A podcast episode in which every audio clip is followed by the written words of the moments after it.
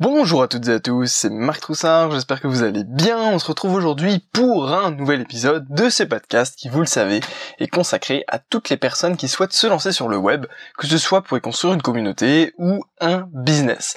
Alors, c'est vrai que, évidemment, quand on se lance en ligne, on a l'impression quasiment que tout va de soi.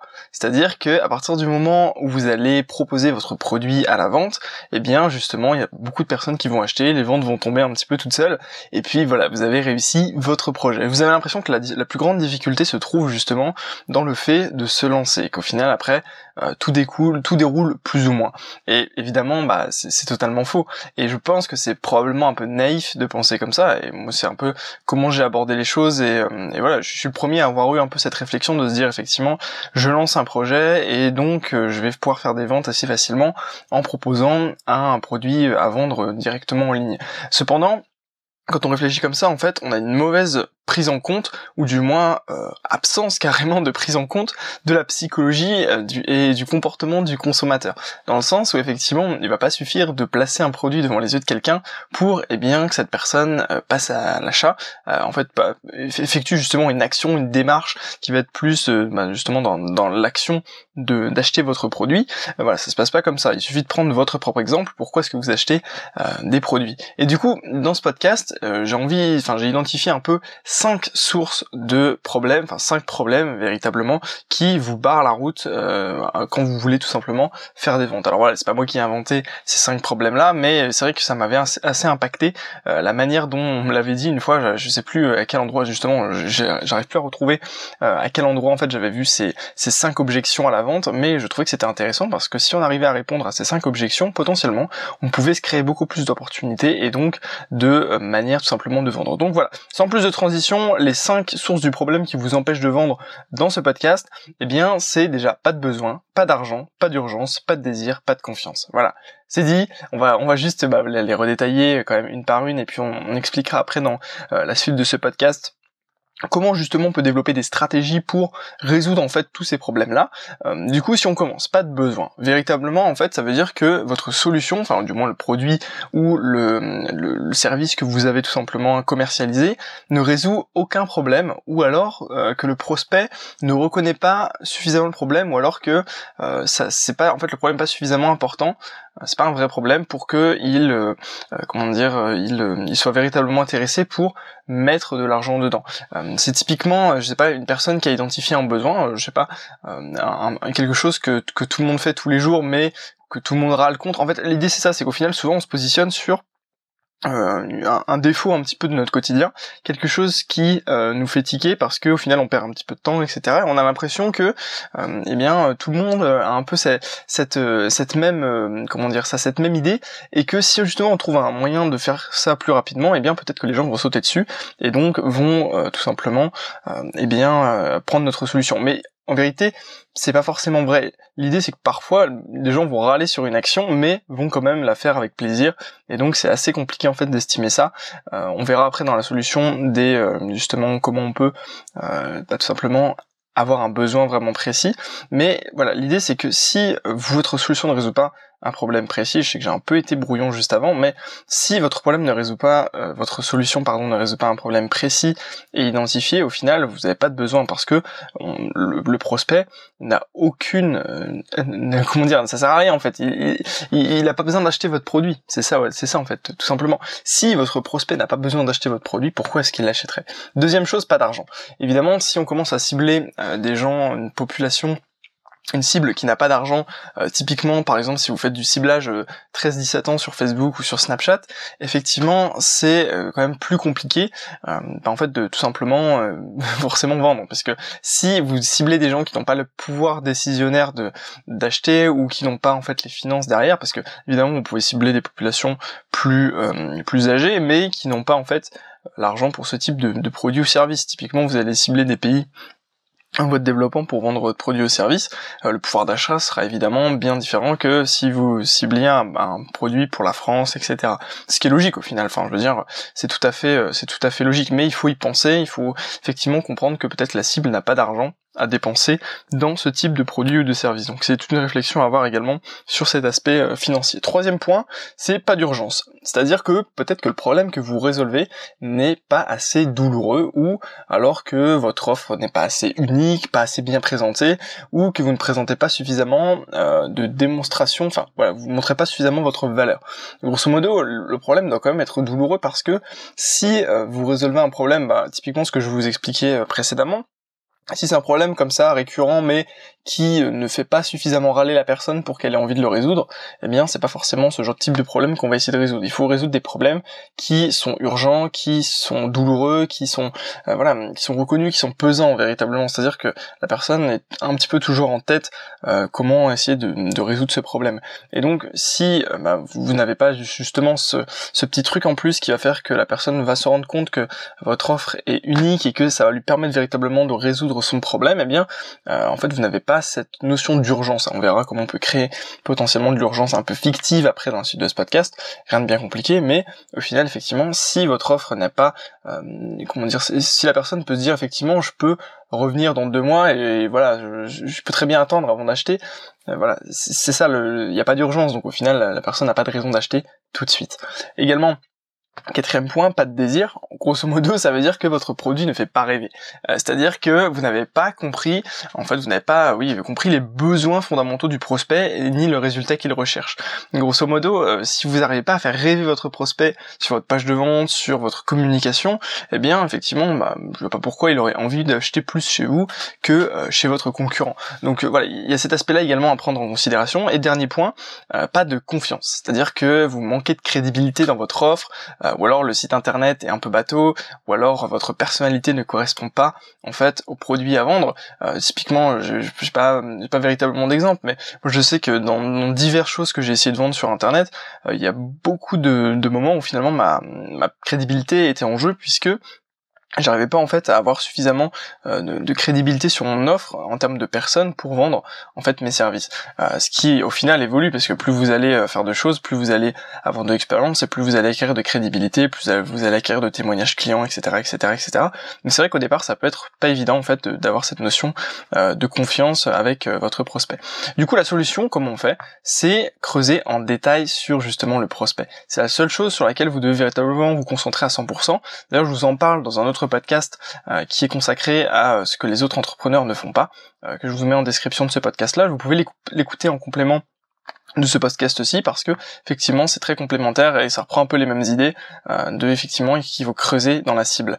Grosso modo, si vous comprenez votre cible, vous avez fait probablement la plus grosse part du boulot parce qu'après ça va être juste de l'opérationnel, des stratégies, etc. qui peuvent s'apprendre. Mais disons que comprendre la cible c'est quelque chose qui se fait et il y a une durée incompressible en fait dans laquelle il va falloir aller creuser là-dedans. Donc euh, effectivement, comment euh, oui, et puis également travailler sur sa crédibilité, évidemment. il faut comprendre la cible, mais également être crédible et cohérent avec cette cible. Donc si vous comprenez à quoi la cible accorde de l'importance, eh bien vous pouvez en fait baser votre crédibilité sur ce à quoi la cible accorde de l'importance. Du coup, euh, si on reprend en détail chacun des points précédemment cités et que justement on essaie de trouver des petites solutions, des pistes de réflexion sur justement comment on peut les améliorer. Déjà pas de besoin.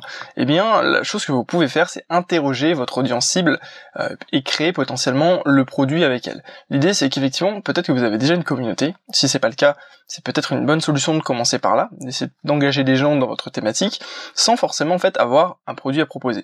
L'idée c'est de partir des propositions et des demandes de votre audience en fait en recherchant un peu les problématiques de fond plutôt que de vouloir à tout prix euh, imposer son idée. Euh, dans le sens où effectivement si vous arrivez sur un marché et que vous avez une idée géniale, potentiellement, mais qu'au final, ça n'intéresse personne, ça n'a aucun intérêt. Il vaut mieux ne pas avoir véritablement d'idée précise, arriver sur un marché, engager ce marché, engager la discussion, avec du contenu gratuit, avec des questionnaires, etc., récolter des infos, et en fait partir de tout ça pour créer un produit qui correspond véritablement à votre audience. Mais du coup, il faut l'interroger, c'est ça probablement la chose que la plupart des entrepreneurs euh, sur le web ne font pas, parce qu'ils vont potentiellement plus imposer leur idée plutôt que en fait de chercher euh, à prendre en considération leur cible et à creuser véritablement leurs besoins et pourquoi pas en fait créer le produit avec elle. Après tout dépend si c'est un produit physique, c'est un peu différent. Enfin c'est un peu c'est pas la même chose, mais si vous créez par exemple une formation en ligne, pourquoi pas en fait proposer euh, un, prix réduit pour les premières personnes qui achètent la formation avant qu'elle soit créée et en fait la créer avec elle en live quasiment pour finalement avoir vraiment des retours directs et puis euh, et puis pouvoir vraiment faire une offre qui correspond exactement à votre marché. Deuxième objection, c'est pas d'argent. Effectivement,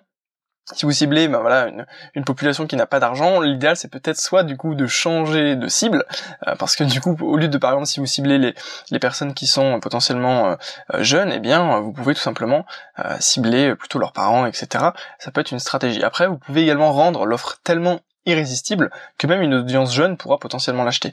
Imaginez, prenez l'exemple simplement de la pression sociale euh, que, qui sont exercées par les marques de vêtements par exemple, dans, dans le sens où dans certains milieux effectivement vous devez euh, potentiellement avoir un certain, je vais pas dire un dress code, mais voilà, plus vous avez des vêtements euh, qui correspondent en fait au style, au groupe que vous voulez atteindre, et plus au final euh, bah, vous allez quand même pouvoir convaincre potentiellement, enfin les, ces personnes-là pourront, cette audience pourra convaincre leurs parents, typiquement les personnes qui sont capables de dépenser de l'argent, en fait de leur offrir ce qu'ils ce qu'ils veulent. Donc c'est un peu ces deux choix, soit on peut cibler une autre soit en fait on peut du coup rendre l'offre tellement irrésistible et tellement euh, que au final eh bien cette audience pourra quand même trouver des moyens en fait de, se la, procurer et donc vous vous allez potentiellement gagner de l'argent de cette manière.